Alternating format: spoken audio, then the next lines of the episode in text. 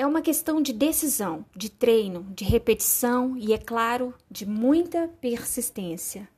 No início pode até nos levar à exaustão, mas com o tempo conseguiremos ver, sentir, viver os frutos bons dessa decisão em nossas vidas.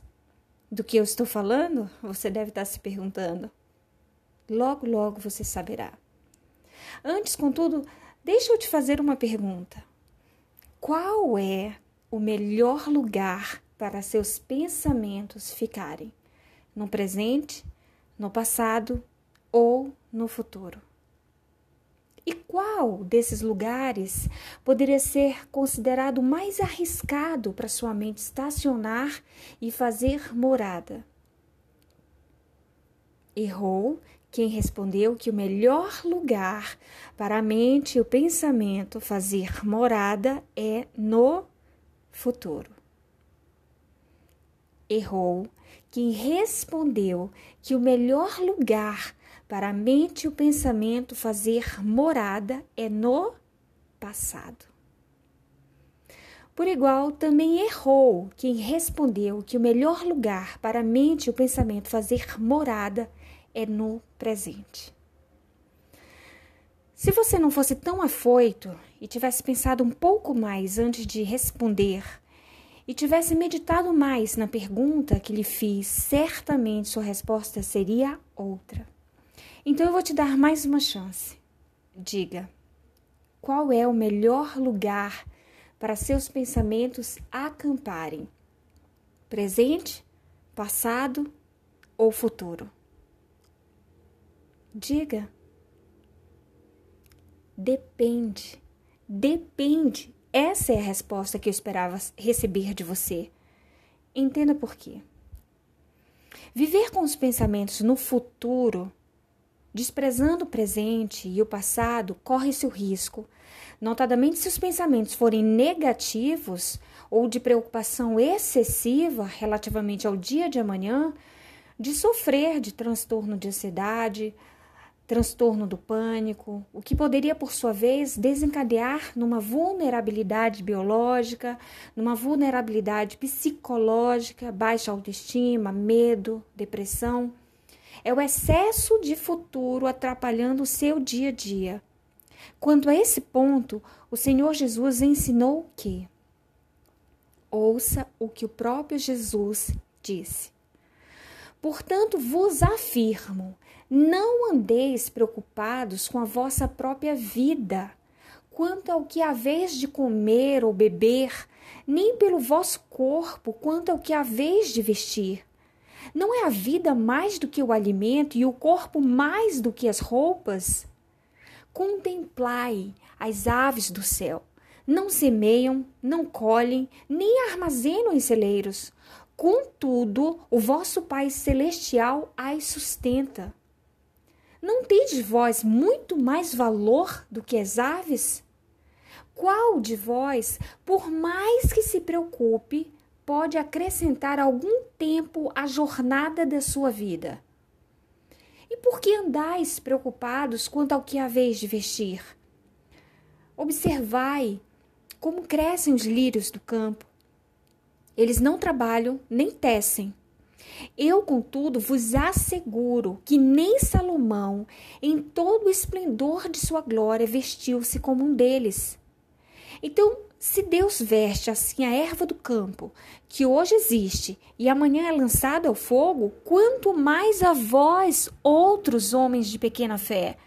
Portanto, não vos preocupeis dizendo: que iremos comer, que iremos beber, ou ainda, com que nos vestiremos? Pois são os pagãos que tratam de obter tudo isso. Mas, mas, vosso Pai Celestial sabe que necessitais de todas essas coisas. Buscai, assim, em primeiro, primeiro lugar, o reino de Deus e a sua justiça, e todas essas coisas vos serão acrescentadas. Portanto, não vos preocupeis com o dia de amanhã. Essa passagem você encontra no livro de Mateus, capítulo 6, versículo 25 ao 34. Jesus cuida de nós.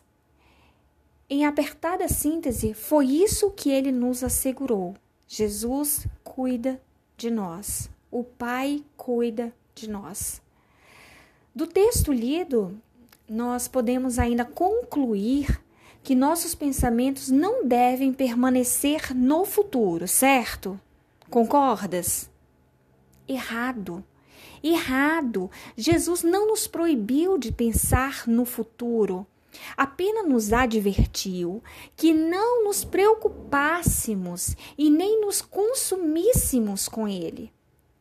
O apóstolo Paulo, no livro de Filipenses, capítulo 4, versículo 6, enfatiza a nossa grande necessidade de levar todas as coisas, nossos assuntos, nossos dilemas, sem exceção, a Deus em oração, inclusive no que tange ao futuro, obviamente. Ele disse: Não andeis ansiosos por motivo algum, mas em tudo, pela oração e súplicas e com ação de graças, apresentem seus pedidos a Deus. Filipenses capítulo 4, versículo 6. Da mesma forma, nossas mentes podem e devem pensar no futuro, também no que diz respeito ao reino de Deus, à volta de Cristo. Ouça alguns versículos que corroboram com o que eu estou falando. Corro direto para a linha de chegada, a fim de conseguir o prêmio da vitória. Filipenses capítulo 3, versículo 14.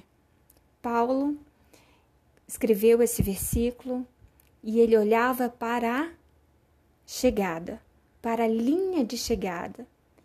Ele avistava, né, através dos seus pensamentos, o prêmio da vitória, qual seja a glória da salvação eterna. Ou seja, ele estava olhando para frente, para o futuro, para a eternidade com Cristo. Um outro versículo no livro de 2 Timóteos, capítulo 4 ao 8, fala o seguinte: Agora me está reservada a coroa da justiça, que o Senhor, justo juiz, me concederá naquele dia, e não somente a mim, mas certamente a todos que me certamente a todos os que amarem a sua vinda. Paulo também escreveu esse versículo, esse livro, livro de Timóteos, e quando ele escreve essa carta, ele sabia que a sua morte ocorreria em breve pelas mãos do imperador Nero.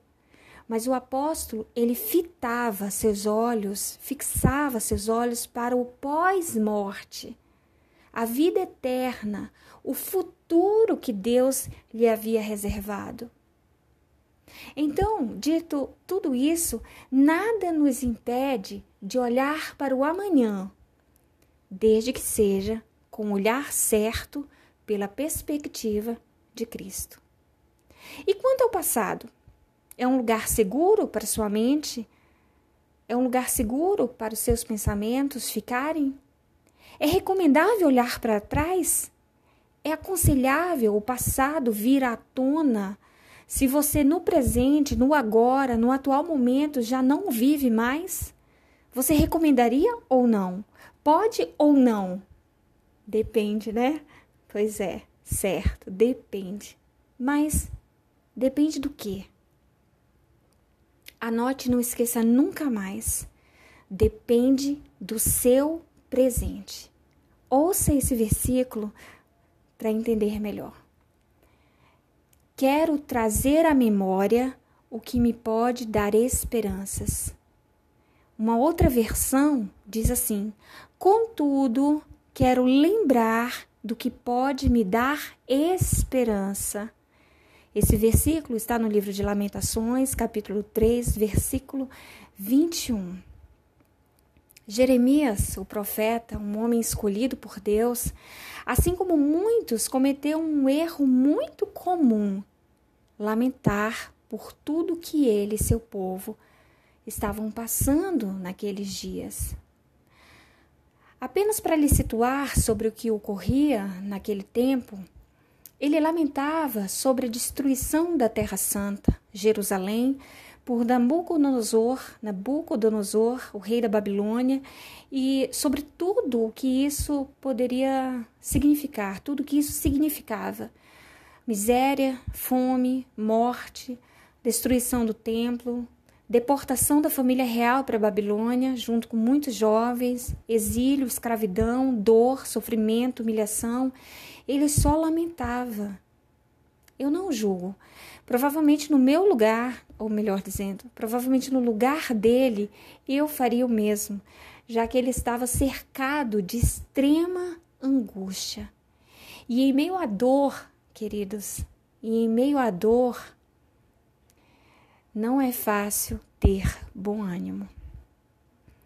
Ocorre que esse homem incomum chamado chamado Jeremias, ele decidiu parar de lamentar. Ele decidiu parar de olhar para o presente e acertadamente escolheu olhar para trás, olhar para o passado e trazer até a sua memória tudo que lhe trazia esperança, alegria, paz. Ele decidiu acreditar que a salvação para a nação de Israel viria das mãos do próprio Deus. Deixe-me abrir aqui um parêntese para lhe falar algo também muito importante. Desde o ano passado, notadamente a partir de, do dia 31 de dezembro de 2019, quando o primeiro caso de contaminação ao Covid-19 foi reportado para o mundo, foi divulgado para o mundo, tenho notado que muitos estão angustiados porque perderam parentes, amigos, porque estão doentes, perderam emprego, estão endividados. Outros, embora nenhuma perda efetiva tenha sofrido, estão tristes, deprimidos, amargurados, sem ânimos, né, desanimados e praticamente pararam suas vidas. Para vocês, eu digo: traga à memória o que te dá esperança. Traga à memória o que te dá esperança e desligue a TV, porque ela lhe trará muita desesperança ante tantas reportagens desanimadoras. Para que ficar olhando para o presente se você não consegue mudá-lo? Traga à memória o que te dá esperança, tal como fez o profeta Jeremias. Finalmente, escolhemos, finalmente chegamos no presente, chegamos no presente. Pode a nossa mente, o pensamento permanecer nesse tempo chamado presente? Depende, depende, né? Isso mesmo. Eu acho que você já deve ter entendido. Eu quero apenas compartilhar com você um versículo para lhe ajudar quando tiveres dúvidas sobre o que pensar. Quando tiveres dúvidas sobre o que pensar, lembre-se desse versículo. Ouça. Finalmente, irmãos, tudo o que é verdadeiro, tudo o que é respeitável, tudo o que é justo, tudo o que é puro, tudo o que é amável, tudo o que é de boa fama, se alguma virtude há e se algum louvor existe, seja isso, seja isso o que ocupe o vosso pensamento. Esse versículo está no livro de Filipenses, capítulo 4, versículo 8. Escolha em que pensar. Escolha em que pensar. É uma questão de decisão, de treino, de repetição e, é claro, de muita persistência e fé. No mais, o próprio Deus lhe ajudará. A paz.